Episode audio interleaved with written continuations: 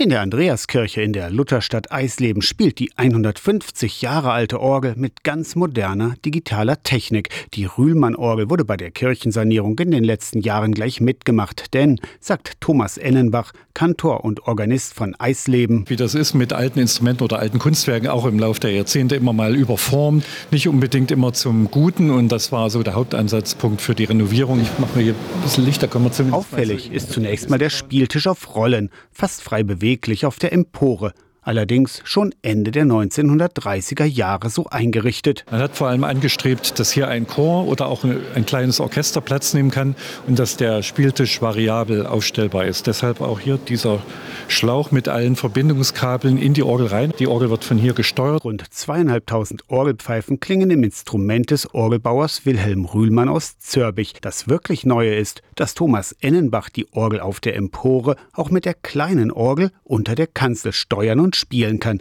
Er zeigt auf das Instrument von der Größe einer Kommode. Und die ist per MIDI-Kabel verbunden. Das geht unter den Platten lang. Eine Datenleitung und damit sind diese beiden Instrumente miteinander verbunden. Allerdings hat die kleine Orgel nur ein Manual, im Gegensatz zu den drei Manualen auf der Empore. Aber digitale Technik macht's möglich. Im Moment kann ich mir aber mit einem Tablet behelfen, indem ich hier die Bedienoberfläche der Orgel unten sichtbar mache und dort auch registrieren kann. An der historischen und doch modernen Rühlmann-Orgel in der Andreaskirche Eisleben.